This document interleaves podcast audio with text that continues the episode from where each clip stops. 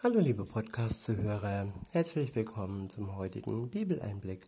Schön, dass ihr wieder dabei seid. Heute habe ich für euch ein Kapitel aus dem Buch Jeremia. Es ist das zwölfte Kapitel und ich benutze wieder die Übersetzung Neues Leben. Der erste Abschnitt ist überschrieben mit Jeremia zweifelt an der Gerechtigkeit des Herrn. Ab Vers 1 heißt es, Herr, du würdest immer Recht behalten, wenn ich mit dir streiten wollte. Trotzdem will ich einige Rechtsfragen mit dir bereden. Warum geht es den Menschen, die gar nicht nach dir fragen, so gut? Ich wiederhole, Herr, du würdest immer Recht behalten, wenn ich mit dir streiten wollte. Trotzdem will ich einige Rechtsfragen mit dir bereden. Warum geht es den Menschen, die gar nicht nach dir fragen, so gut? Tja, ich finde es wirklich cool, wie Jeremia in seinem Verhältnis, in seiner Beziehung mit Gott mit ihm umgeht. Er, er fühlt sich wirklich als, als gleichberechtigt und äh, nicht als jemand, der alles schlucken muss, sondern der auch Fragen stellen darf, der auch zweifeln darf. Und äh, ja, genauso ist es auch mit Gott. Er ja, nimmt unsere Zweifel ernst, er nimmt uns ernst. Und ja, Gott ist kein Diktator, Gott ist ein liebender Gott. Und da, wo Liebe ist, da ist auch Zweifel erlaubt. Und genau das tut Jeremia hier. Er zweifelt, er hinterfragt Gerechtigkeit, die Gerechtigkeit Gottes. Er fragt Gott, ja, warum geht es denn Menschen, die gar nicht nach dir fragen, so gut? Wenn wir ehrlich sind, äh, manchmal empfinden wir das vielleicht auch als ungerecht, wenn wir sehen, wie reich die Menschheit doch zum Teil ist, nicht alle, aber viele, und ähm, wie sie mit ihrem Reichtum umgehen und ja, wie überheblich und äh, wie herabschauend sie auf die Armen äh, sich verhalten. Und da ist es eigentlich nicht verwunderlich, wenn man dann solche Fragen hat und ja, warum es den Menschen denn so gut geht, obwohl sie nicht nach Gott fragen.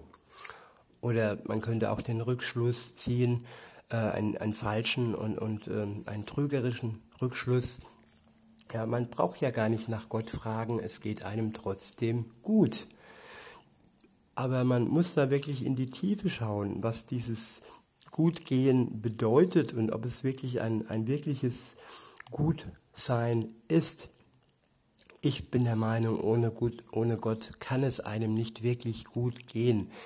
Äußerlich vielleicht ja, man fühlt sich in Gänsefüßchen sicherer. Aber ich denke, äh, richtige Sicherheit habe ich auch nur mit Gott. Und äh, Geld beruhigt vielleicht, aber es ist ein trügerische, eine trügerische Beruhigung und äh, man wägt sich ja in einer Situation, die nur äußerlich gut für den Menschen ist.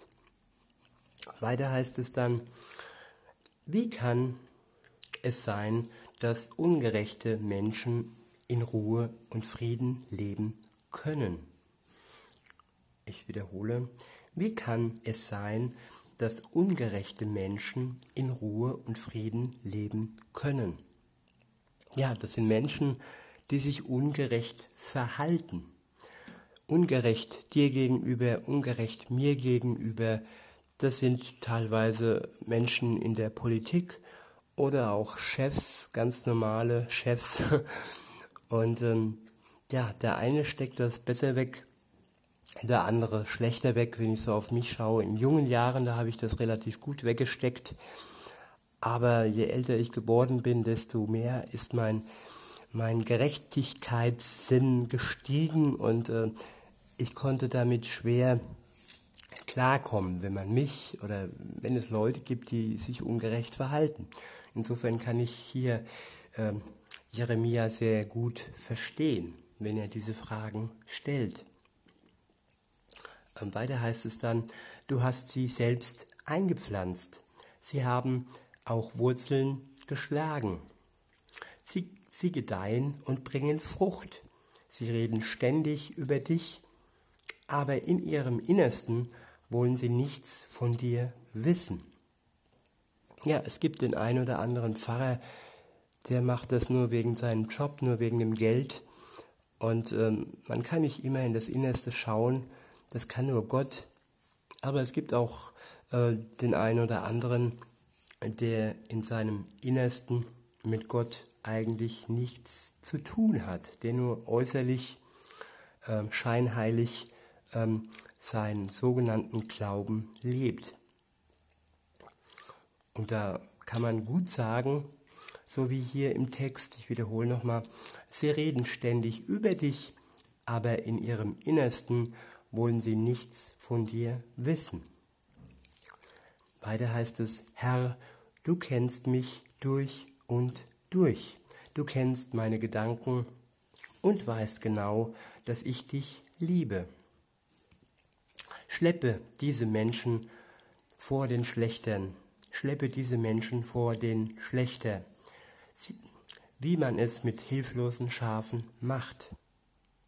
Sondere sie aus und stelle sie zu denen, die getötet werden sollen.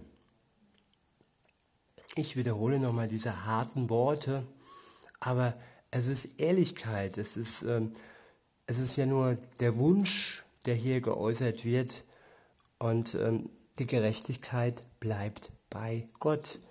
Ähm, ja, hier übt keine Selbstgerechtigkeit, Selbstjustiz, neudeutsch ausgesprochen, er ist jetzt nicht irgendwie mit einer Waffe unterwegs und übt Gerechtigkeit für Gott. Nein, er lässt das wirklich Gott ähm, ähm, Gerechtigkeit auszuüben. Er überlässt es ihm. Ich wiederhole nochmal, schleppe diese Menschen vor den Schlechter, wie man es mit hilflosen Schafen macht, sondere sie aus und stelle sie zu denen, die getötet werden sollen. Wie lange soll dieses Land noch weinen? Wie lange das Gras auf dem Feld noch verdorren? Die wilden Tiere und Vögel sind verschwunden. Und das alles nur wegen der Bosheit der Menschen. Denn die Leute sagen, der Herr kann gar nicht wissen, wie es mit uns weitergehen wird. Es ist eine wirklich trostlose Situation, aber Jeremia frisst es nicht in sich hinein, er lässt es raus, er bringt es zu Gott und überlässt ihm ja, Gerechtigkeit auszuüben. Und ja, diese trostlose Situation, wo es heißt, dass die Leute sagen, der Herr kann nicht wissen, wie es mit uns weitergehen wird. Das ist ein Trugschluss. Gott weiß ganz genau, wie es mit uns weitergehen wird. Vielleicht können wir in unserem Tunnel, in der Dunkelheit, wo wir gerade feststecken, das nicht erfassen, weil wir nur die Dunkelheit sehen und weil wir noch nicht das Ende des Tunnels sehen, weil wir noch kein Licht sehen. Aber Tatsache ist, dass Gott durchaus weiß, wie es mit uns weitergehen wird.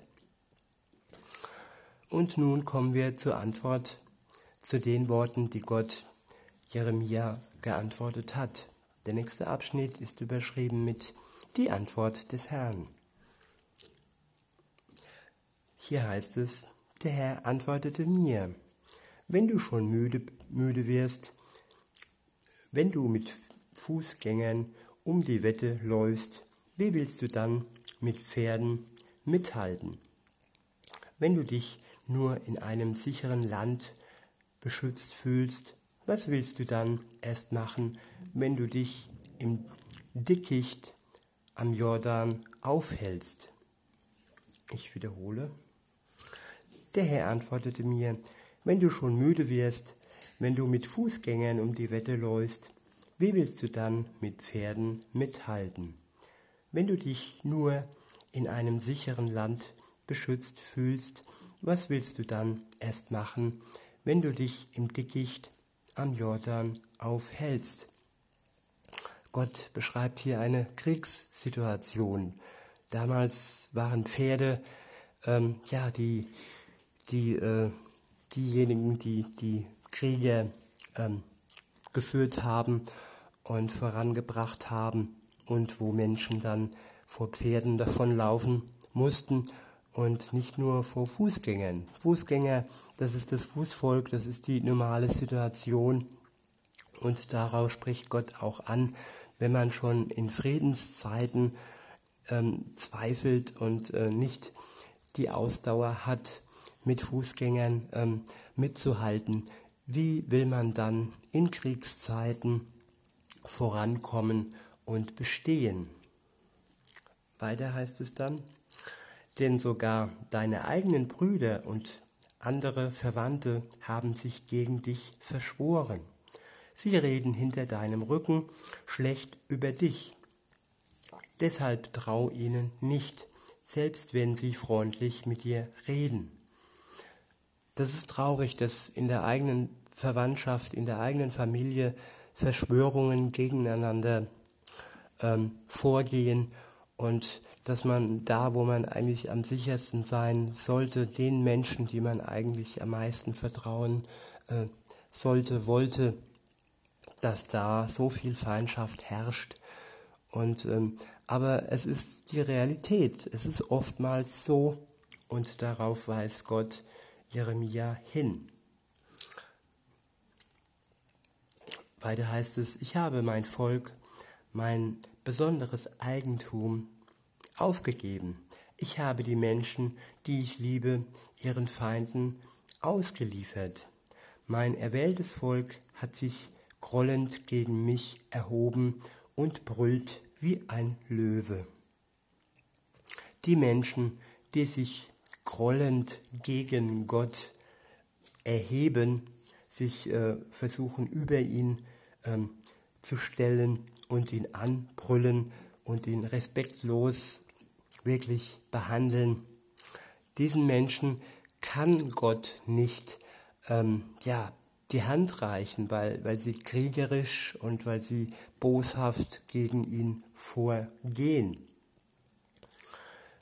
Ja, und wenn hier dann steht, äh, dass er dann diese Menschen, ähm, die äh, einst sein besonderes Eigentum waren, aufgegeben hat, dann ist das nicht so, weil er diese Menschen nicht liebt, sondern weil, ja, weil es eine Beziehung sein soll. Man kann nicht äh, einseitig eine Beziehung führen, wenn andere respektlos mit einem umgehen.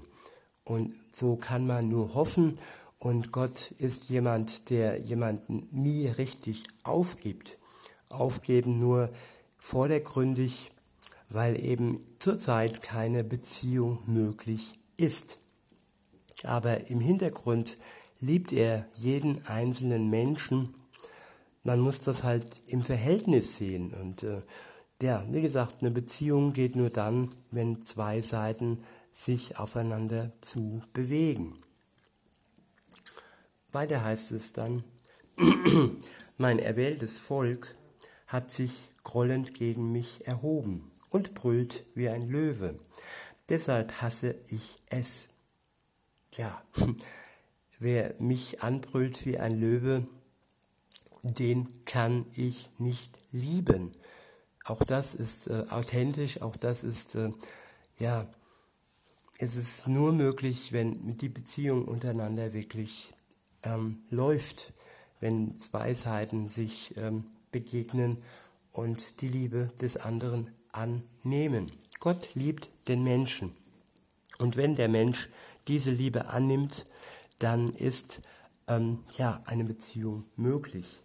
Aber wenn sich der Mensch wie ein brüllender Löwe gegenüber Gott verhält, kann Gott nur für eine kurze Zeit ihn hassen und alles andere wäre eine Hassliebe. Und Hassliebe ist ungesund.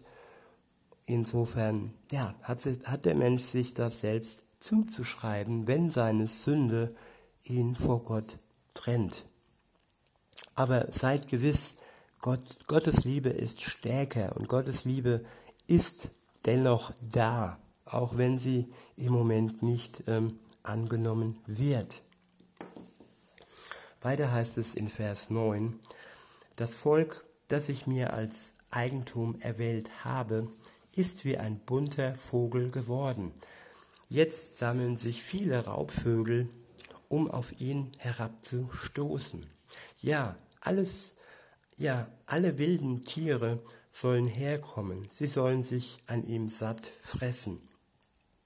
Viele Hirten sind durch meine, meinen Weinberg gezogen, sie haben alles niedergetrampelt. Meine Felder, an denen ich so viel Freude hatte, haben sie in eine schreckliche Wüste verwandelt. Sie haben sich zum Öland, sie haben sie zum Öland gemacht. Traurig und verlassen liegt das Land vor mir, weil niemand es sich zu Herzen gehen lassen hat. Über alle kahlen Höhen in der Wüste fallen plündernde Heere in das Land ein. Ja, wenn ich im Moment so nach, nach Amerika schaue, da herrscht der Plünderungswahn, auch wenn das bei uns in den Medien nicht so ankommt, aber es ist dennoch Plünderung, die da vor sich geht. Und ähm, ja, und so ähnlich ist es dann auch hier in unserem Text.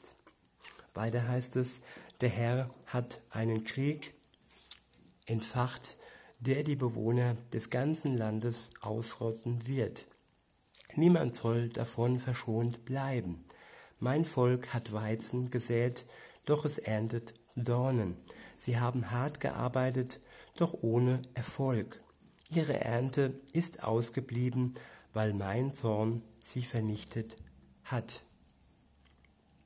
Der nächste Abschnitt ist überschrieben mit eine Botschaft für Israels Nachbarn.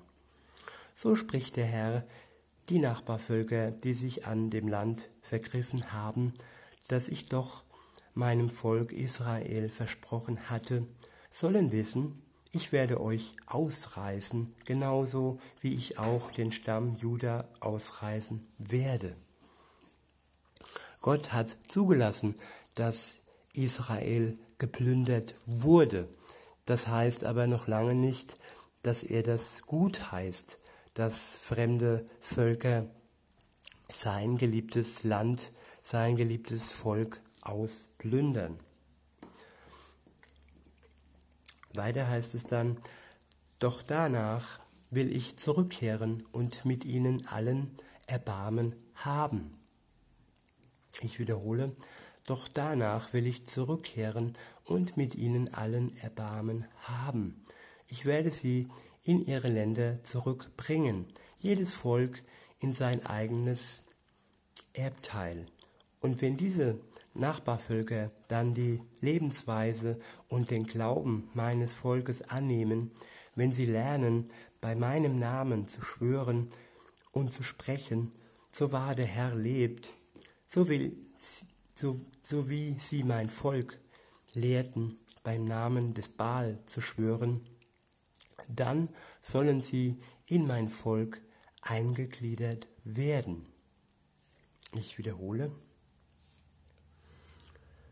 So wahr der Herr lebt, so wie sie mein Volk lehrten, beim Namen des Baal zu schwören, dann sollen sie in mein Volk eingegliedert werden. Ja, damit sind wir gemeint. Damit sind die Völker gemeint, die ähm, nicht zum Volk Gottes, zu Israel, zu den Juden gehören. Wer den Glauben an Gott annimmt, der wird in dieses Volk eingegliedert. An anderer Stelle heißt es, der wird eingepfropft in den Baum des Volkes Gottes. Wir werden dazugehören, wenn wir an Gott, an Jesus glauben. Weiter heißt es, jedes Volk aber, das mir nicht gehorchen will, reiße ich mitsamt der Wurzel aus und vernichte es. Ich, der Herr, habe gesprochen. Ja, Gehorsam gegenüber Gott, Gehorsam weil Gott uns liebt. Es ist kein blinder Gehorsam, es ist Gehorsam aufgrund der Liebe Gottes zu mir. Wenn ich das erkenne, dann muss ich nicht vor Gott zittern, dann kann ich Gott gegenüber mich befreit sehen, wenn ich den Glauben an Jesus annehme, dann kann ich befreit Gott gehorchen, weil ich zuerst von ihm geliebt wurde. In diesem Sinne wünsche ich euch noch einen schönen Tag und sag bis denne.